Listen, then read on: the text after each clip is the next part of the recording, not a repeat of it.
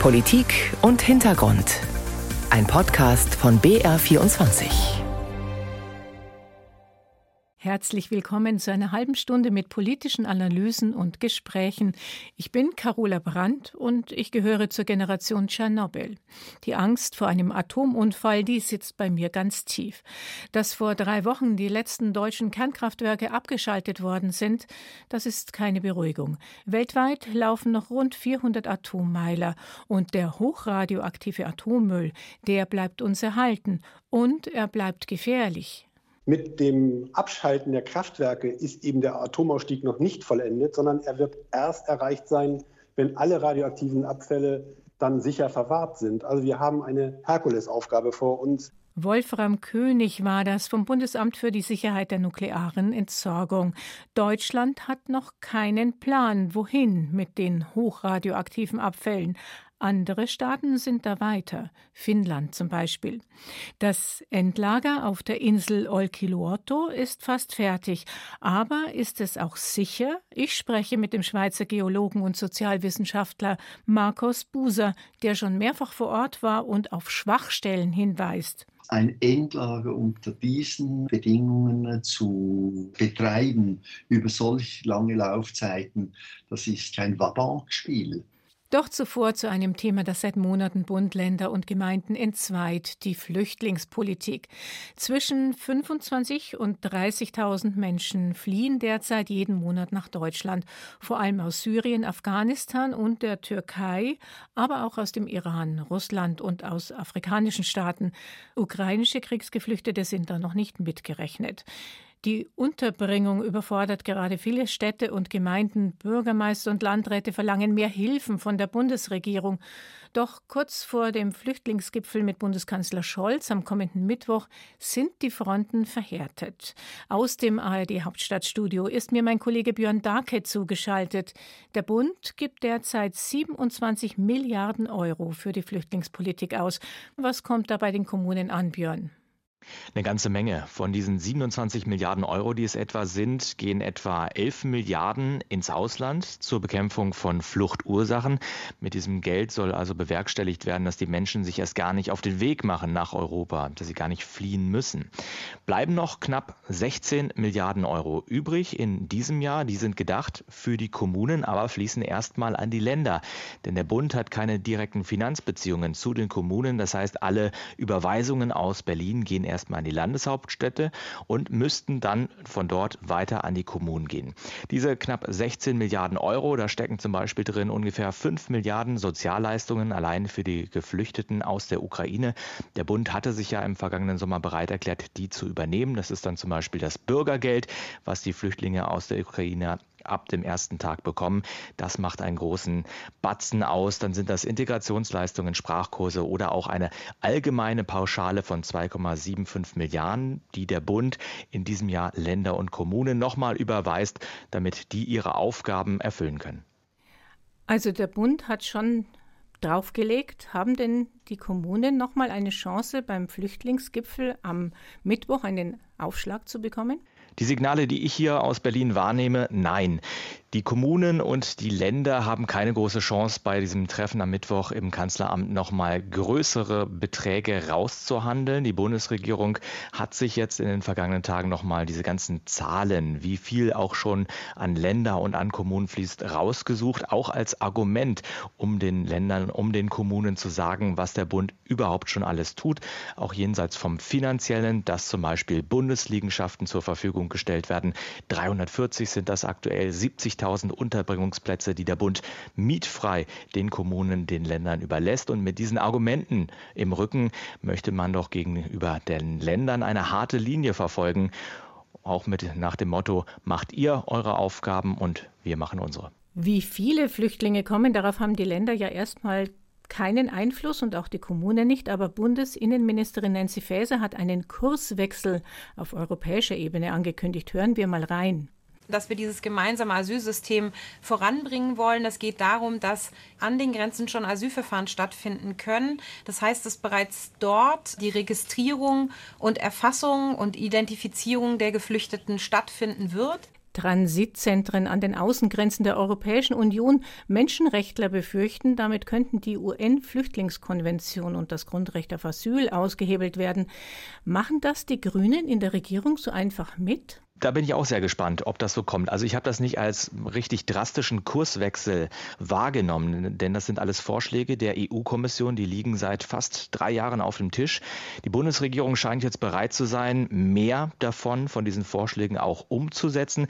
Es sind vor allen Dingen die Grünen, die Bedingungen dafür formulieren, die sich erstmal nach Selbstverständlichkeiten anhören, dass die Unterbringung gewährleistet ist dieser Menschen, die man an den EU-Außengrenzen für einen bestimmten Zeitraum festhält, um dort das Asylverfahren durchzuführen. Weitere Bedingungen, dass das eben rechtsstaatliche Verfahren sind nach Standards, die auch in der EU gelten, dass der Rechtsweg beschritten werden kann, dass wenn man eine Ablehnung bekommt, dass man dagegen klagen kann, dass das eben rechtssicher dort vonstatten gehen kann. Es hapert ja momentan allein schon an der Registrierung der Menschen an den EU-Außengrenzen. Also ich sehe nicht, dass man sehr schnell dazu kommen könnte, dass man wirklich auch Asylverfahren an den EU-Außengrenzen durchführt. Das sind Vorschläge, die wurden vor Jahren schon gemacht.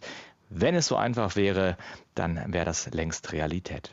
Kritiker wie der österreichische Migrationsforscher Gerald Knaus sagen, solche Transitzentren seien nicht die Lösung. Es brauche Migrationsabkommen mit den Herkunftsländern der Geflüchteten. Wenn das nicht gelingt, dann setzten sich in der Praxis und am Ende irgendwann vielleicht sogar in den europäischen Gesetzen die durch, die sagen, geben wir die Flüchtlingskonvention auf, geben wir das Asylrecht auf setzen wir auf Gewalt.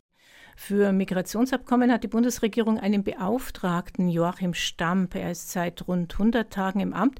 Was hört man denn von ihm, Björn? Kann er schon etwas vorweisen? Er sollte ja mit den Herkunftsstaaten zum Beispiel über die Rücknahme abgelehnter Asylbewerber verhandeln und Verträge abschließen. Also ich höre, dass Joachim Stamm sehr viel unterwegs ist im Ausland. Vorweisen kann er jetzt noch kein fertig ausgehandeltes Abkommen.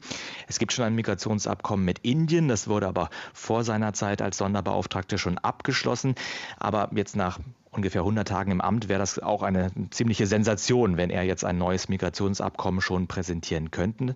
Die Herkunftsländer stehen ja nicht unbedingt Schlange, um abgelehnte Asylbewerber aus Deutschland zurückzunehmen. Deutschland muss eben etwas bieten, zum Beispiel legale Wege der Migration. Das ist kompliziert, das ist langwierig, diese Verhandlungen, auch in Abstimmung mit der Europäischen Union, aber in den Augen vieler Fachleute, wir haben Gerald Knaus gerade gehört, auch in den Augen vieler Politiker ist das einzig Nachhaltige, was man eben tun kann, um Migration zu steuern, sind diese Migrationsabkommen. Darauf ruht jetzt auch die Hoffnung der Bundesregierung, dass das etwas ist, was man dann eben auch Kommunen und Ländern anbieten kann, um Migration zu steuern.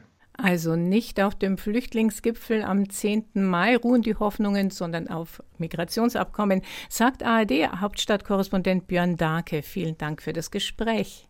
Sehr gerne. Asylverfahren an den Außengrenzen der Europäischen Union durchzuführen. Bei den Menschen in Deutschland stößt dieser Vorschlag auf Zustimmung. Im jüngsten ARD Deutschland Trend sagten vier von fünf Befragten, das gehe in die richtige Richtung. Gleichzeitig sagen aber auch überwältigende 84 Prozent, es sei richtig, Verfolgte in Deutschland aufzunehmen. Ein klares Bekenntnis zum Asylrecht. Das fordert auch unser Kommentator Henrik Jacek. Transitzentren an den Außengrenzen hält er für Augenwischerei. Die Idee ist nicht neu. Der ehemalige CSU-Innenminister Seehofer hatte Ähnliches bereits vor Jahren gefordert. Gebracht hat es wenig. Insofern ist auch die aktuelle Initiative, Asylanträge an den EU-Außengrenzen prüfen zu lassen, nicht wirklich vielversprechend. Vor allem die Annahme, damit nunmehr eine Verbesserung der europäischen Flüchtlingspolitik zu ermöglichen, scheint illusorisch zu sein. Da können einige Regierungen der Europäischen Union so viel beschließen, wie sie wollen. Ohne die Mitwirkung aller EU-Staaten wird sich an der bisherigen, zu Recht oft kritisierten Praxis im positiven Sinne rein gar nichts ändern. Im Gegenteil. Damit dürften menschenunwürdige Verhältnisse in den Lagern sowie Rechtsverstöße gegen die Genfer Flüchtlingskonvention nur noch zunehmen. Auf dem Papier sind für Asylverfahren bereits heute grundsätzlich jene EU-Staaten zuständig, über deren Grenzen Flüchtlinge in die Europäische Union einreisen. Geregelt ist das in der sogenannten Dublin-Verordnung, eine vertragliche Vereinbarung, auf die sich alle EU-Mitglieder sowie Norwegen, Island und die Schweiz bereits vor Jahren geeinigt haben. Damit soll verhindert werden, dass Flüchtlinge gleichzeitig oder nacheinander in mehreren Ländern Asylanträge stellen. Das ist zwar einleuchtend, bringt aber eine ganze Menge Probleme mit sich. Deshalb wird die Dublin-Verordnung faktisch auch nicht mehr angewendet. Im Vordergrund stehen hier vor allem die mit der Registrierung verbundenen enormen Kosten für Unterbringung, Verpflegung sowie alle juristischen Maßnahmen, die für ein faires Asylverfahren notwendig sind. Wer registriert, erbringt automatisch auch den Nachweis, dass sein Land für das anschließende Prozedere zuständig ist, was wiederum dazu führt, dass Länder wie Italien oder Griechenland Flüchtlinge einfach weiterreisen lassen und osteuropäische EU-Staaten in der Regel von vornherein kaum Interesse verspüren, die Dublin-Verordnung anzuwenden. Statt Flüchtlinge den Vereinbarungen entsprechend zu registrieren, drängt man sie entweder gewaltsam zurück oder lässt sie erst gar nicht auf das eigene Territorium gelangen, wie das zum Beispiel an der Grenze zwischen Polen und Belarus mittlerweile der Fall ist. Der hier im vergangenen Sommer errichtete Stahlzaun nimmt Flüchtlingen praktisch a priori jede Chance, Asyl beantragen zu können. Dass dies gegen sämtliche Konventionen verstößt, stört die Regierung in Warschau offenbar kaum und macht zudem Asylverfahren direkt an der Grenze ziemlich obsolet. Wer eine Verbesserung der europäischen Flüchtlingspolitik anstrebt, muss folglich andere Wege gehen. Gebraucht werden nicht zusätzliche Regeln, gefragt ist vielmehr Solidarität unter den Mitgliedstaaten, vor allem wenn es darum geht, Kosten gemeinsam zu tragen und Migranten auf einzelne Länder zu verteilen. Doch genau daran mangelt es bis heute. Ein Kommentar von meinem Kollegen Henrik Jacek. Feuer und Rauchwolken über dem Kreml in Moskau. Die Videos von dem Vorfall sind um die Welt gegangen. Ein echter Angriff auf das Machtzentrum Putins oder ein Fake? Dass tatsächlich Drohnen explodiert sind, gilt inzwischen als sicher. Doch wer dahinter steckt, darüber wird viel spekuliert. Die Ukraine? oder der Kreml selbst, um die eigene Bevölkerung zu mobilisieren? In Frage kommen aber auch russische Putin-Gegner. Nur keiner will es gewesen sein. Der ukrainische Präsident Zelensky war zum Zeitpunkt des Drohnenvorfalls in Finnland und er beteuerte, wir greifen Putin oder Moskau nicht an. Wir kämpfen auf unserem eigenen Territorium. Wir verteidigen unsere Städte und Dörfer. Wir haben nicht mal genug Waffen dafür. Technisch möglich wäre es trotzdem, betonen Militärexperten. Meine Kollegin Christine Hamel hat diese Woche einen prominenten Kreml-Kritiker getroffen, den ehemaligen russischen Schachweltmeister Garry Kasparov, der inzwischen kroatischer Staatsbürger ist, im Exil lebt und sich für den Schutz von Demokratien weltweit einsetzt. Mordattacke? fragt Garry Kasparov ironisch in einem Tweet zum Drohnenangriff auf den Kreml. Putin sei doch gar nicht da gewesen. Wenn jemand es wirklich auf den Präsidenten abgesehen habe, müsse man ja doch nur seine Bankkonten beschlagnahmen. Putin, so Kasparov, bekäme eine Herzattacke. Der russische Dissident und Schachprofi hält den Drohnenangriff für eine ukrainische Warnung. Sie wollen klar machen, Ihr könnt am 9. Mai auf dem Roten Platz feiern, aber es kann sein, dass da was angeflogen kommt. Es gibt viele Spekulationen um diese Drohnen, aber klar ist, dass die Attacke ein Zeichen für Schwäche ist. Sie führt Putin als Schwächling vor. Diktatoren mögen es aber nicht, Schwäche zu zeigen. Die Zeichen im Putin-Regime stehen ohnehin zurzeit auf Machtkampf. Der Präsident hat angeordnet, dass Bachmut bis zum 8. Mai einzunehmen sei. Andernfalls drohte er Verteidigungsminister Sergei Shoigu und Armeechef Valeri Gerasimov mit harten Konsequenzen. Passend zu diesem Ultimatum fällt Söldnerführer Jewgeni Prigozhin mit wüsten Beschimpfungen über die Armeeführung her. Prigozhin hat dabei Putins Segen. Seine Söldnertruppe Wagner wird maßgeblich von den Geheimdiensten FSB und GRU kontrolliert. Es gibt einen Konflikt zwischen Prigozhin und Shoigu. Ich habe das Gefühl, dass die russischen Generäle mehr mit Prigozhin kämpfen, denn sie kontrollieren mehr den Geldflow, als dass sie mit Ukrainern kämpfen. Der Putin-Staat ist ja doch keine klassische Diktatur. Es gibt diese mafiösen Elemente. Putin will wie Stalin regieren und wie Abramowitsch leben. Über viele Jahre hat er den Flow des Geldes innerhalb der russischen Elite garantiert. Jetzt aber kann Putin nichts mehr garantieren. Nur der Krieg hält alles noch zusammen. Solange Putin an der Macht ist, wird es Krieg geben. Seit mehr als 20 Jahren kämpft Garry Kasparov gegen das Putin-Regime. Zusammen mit dem 2015 erschossenen Oppositionspolitiker Boris Nemzow hatte er zuletzt die außerparlamentarische Sammelbewegung Solidarnost gegründet. Aber der Funke des Zusammenhalts sprang nicht über auf die Gesellschaft. Im Mai letzten Jahres hatte der ehemalige Schachweltmeister zusammen mit Michail Chodorkowski ein russisches Aktionskomitee gegründet. Das Ziel? Die ukrainische Flagge in Sevastopol auf der Krim. Nur der totale Sieg der Ukraine kann den Wandel in Russland herbeiführen. Russische politische Aktivisten leben gefährlich. Auch Kasparov kommt nicht ohne Personenschutz aus. Als er ein Glas Wasser in die Hand nimmt, fragt er, bevor er zum Trinken ansetzt, ist das Wasser in Ordnung? Vorsicht ist längst ein ständiger Begleiter. Zudem hält Garry Kasparov viel auf seine Illusionslosigkeit. Er verdanke sie dem Schachspiel. Da gibt es nur Schwarz auf Weiß und Weiß auf Schwarz, scharfe Konturen. Die, klagt er, gingen den Russen bedrohlich ab. Viele Russen haben gar keine Ahnung vom Ausmaß der Katastrophe. Russland wird in Zukunft noch viele, viele Jahre mit Putin in Verbindung gebracht werden. Sogar einige meiner Freunde regen sich darüber auf, dass irgendwo Pushkin verboten wird. So ist das. Das hängt eben mit Butscha, Irpin oder Uman zusammen. Ich kann das verstehen, ganz gleich, ob es am Ende richtig ist oder nicht. Wir Russen jedenfalls haben kein Recht, darüber zu urteilen. Demut, die aus einem klaren Bekenntnis zu kollektiver Verantwortung für diesen Krieg kommt. Im Schach nennt man das eine gute Eröffnung.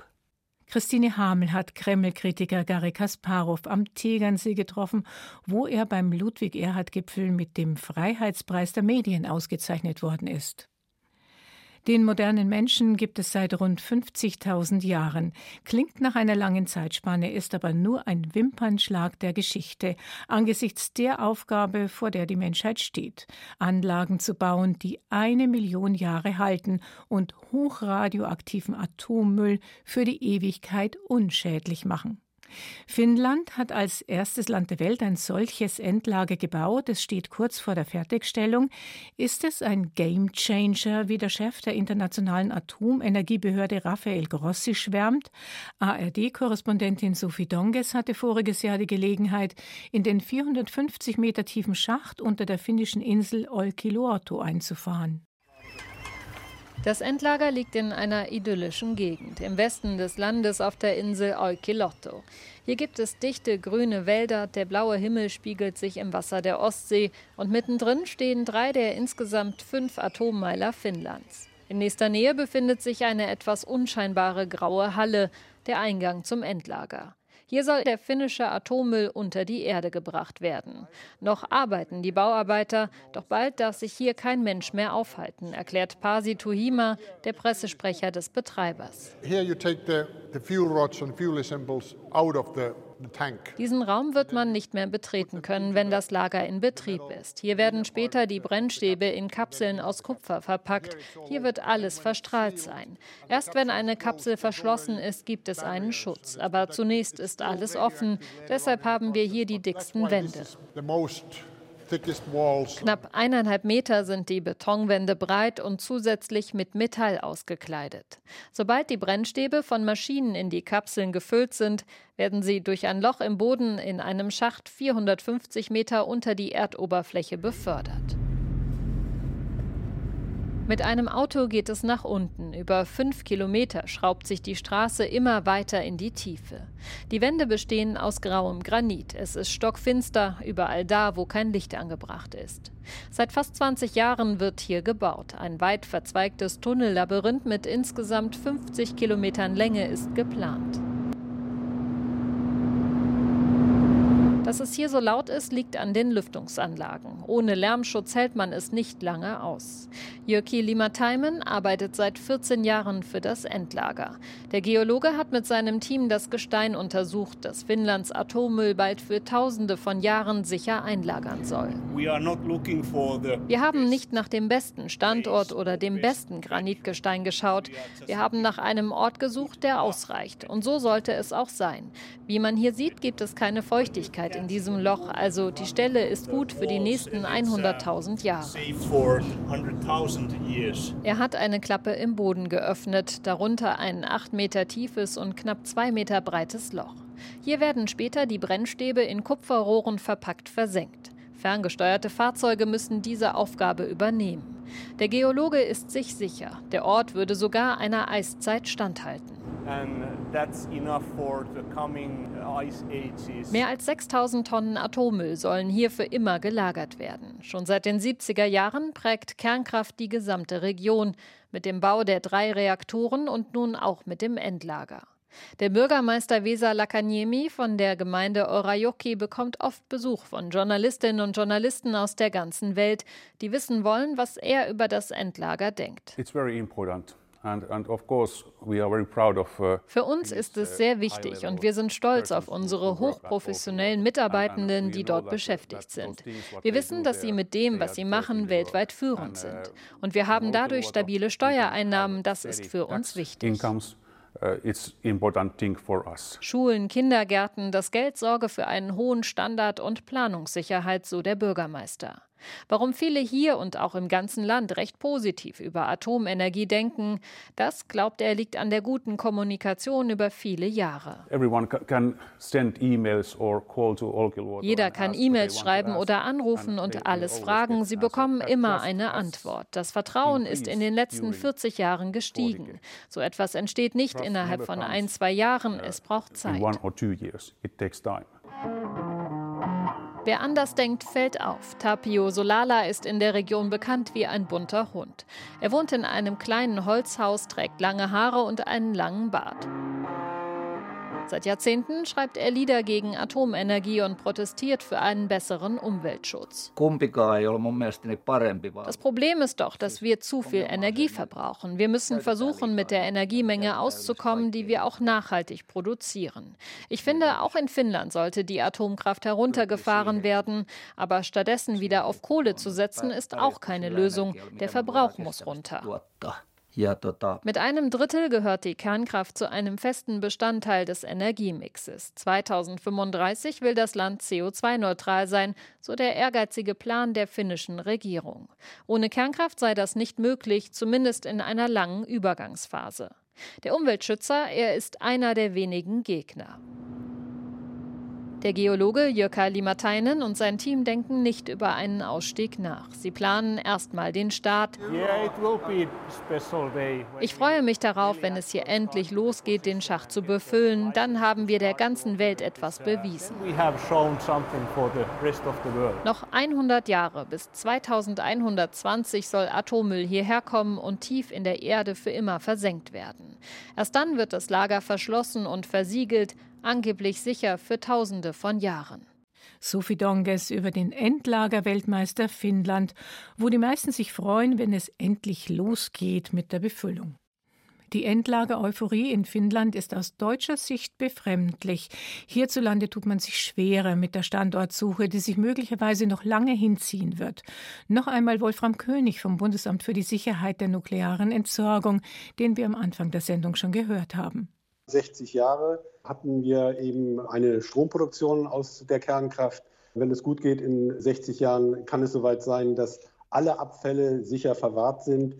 Sicher verwahrt. Was genau ist darunter zu verstehen?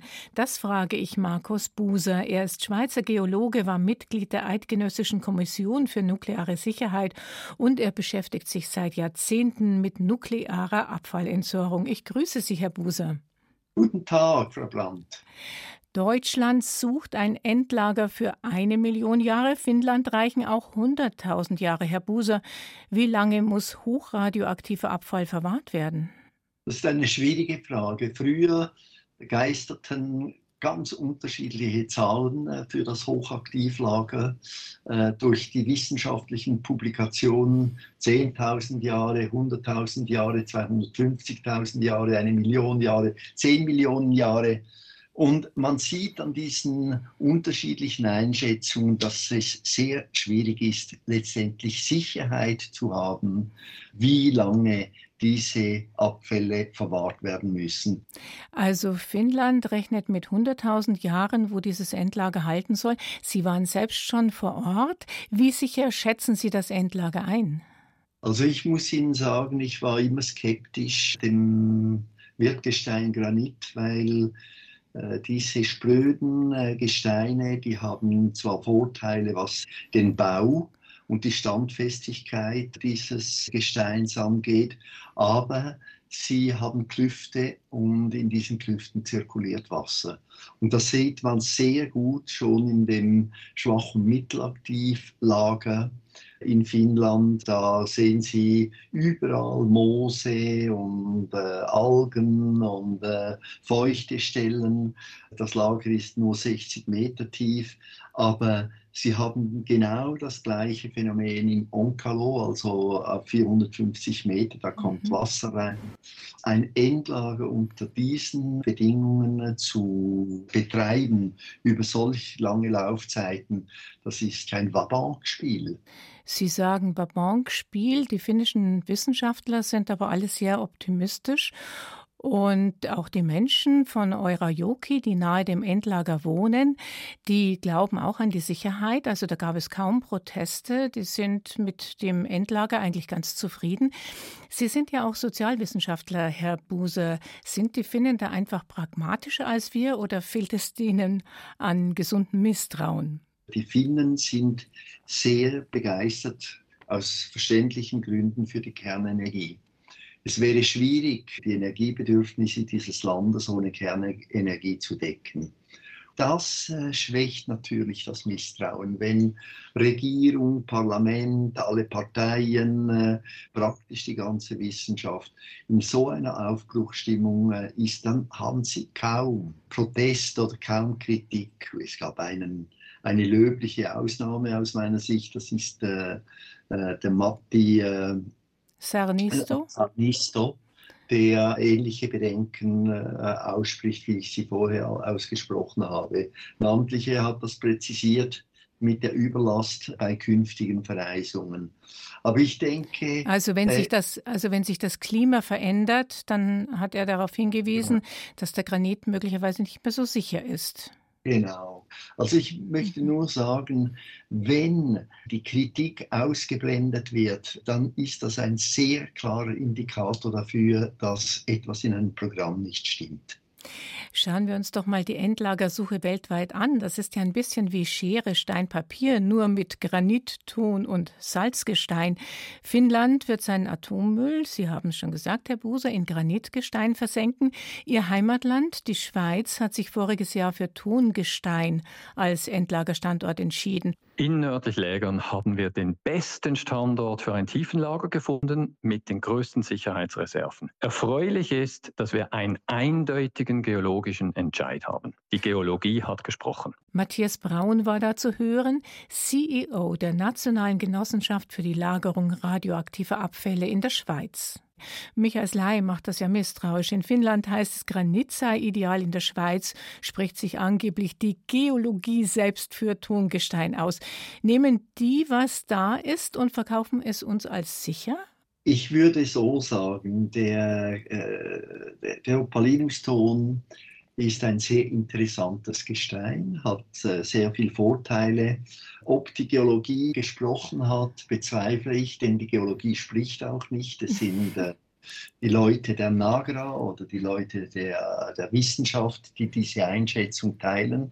Also was ich sagen möchte, was essentiell ist, die Blickwinkel verändern sich äh, mit der Zeit. Die Schweiz hat mit Granit angefangen, man darf das nicht vergessen, und hat das äh, Konzept des tiefen Granits dann ausgeschlossen, oder?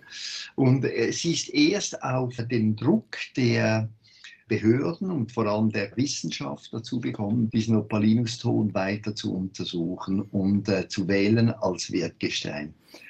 Ich denke heute, dass man mit all diesen Konzepten auf dem falschen Gleise ist. Ich glaube nicht, dass ein Endlager in fünf oder sieben oder 900 Meter der richtige Pfad ist, um mit der langfristigen Entsorgung umzugehen. Lassen Sie uns noch mal auf einen Punkt kommen, den Sie gerade angedeutet haben.